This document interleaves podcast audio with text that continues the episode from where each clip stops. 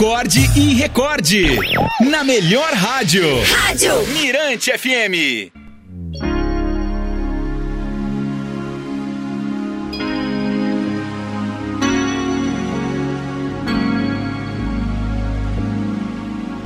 Ó, as historinhas do Acorde Record seguem em podcast pelas plataformas digitais e no site mirantefm.com. Agora, elas só sobem, só vão estar disponíveis. A historinha de ontem já está lá. A partir do, de uma hora da tarde, tá bom? A historinha de hoje é sugestão aqui da Florize Reis, a história do beija-flor. Se você realmente quer mudar o mundo, deve começar por si mesmo. Essa história lhe dirá um motivo através do exemplo de um pequeno beija-flor na floresta.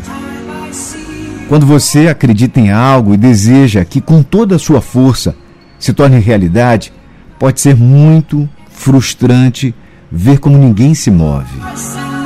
Você luta e luta, coloca a sua vida nela, mas em algum momento olha para os lados e vê que as coisas permanecem as mesmas. Você sente que não mudou nada.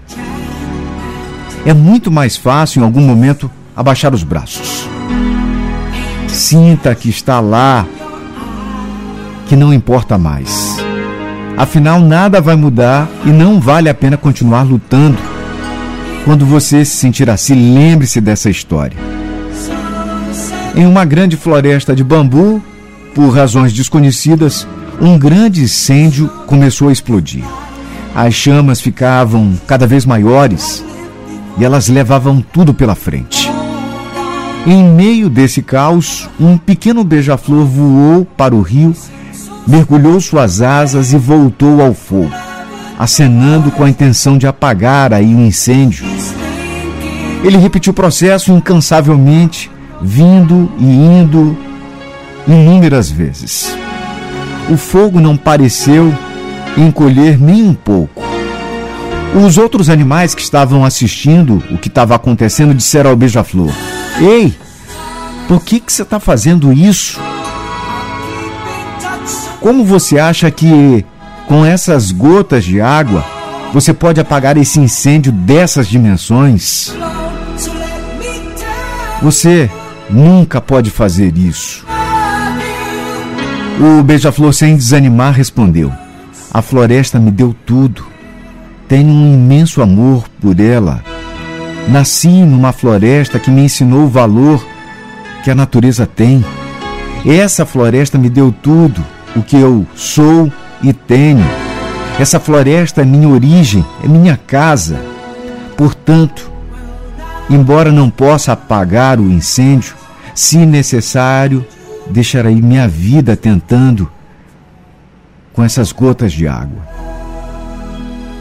Os animais foram levados a ouvir o beija-flor. Pouco a pouco, muitos começaram a se juntar aos esforços do beija-flor para apagar o incêndio. Não todos.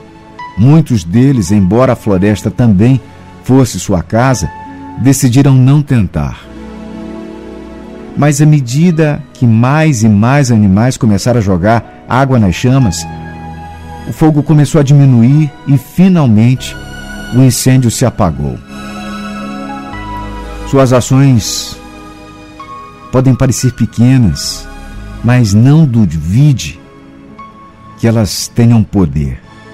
Mesmo que as suas gotículas de água não consigam apagar o fogo, elas podem conseguir algo muito mais importante: infectar, impactar. O fogo da história só pôde ser extinto quando muitos animais entenderam a importância de fazê-lo. E essa foi a maior conquista do beija-flor. Você pode ser o beija-flor.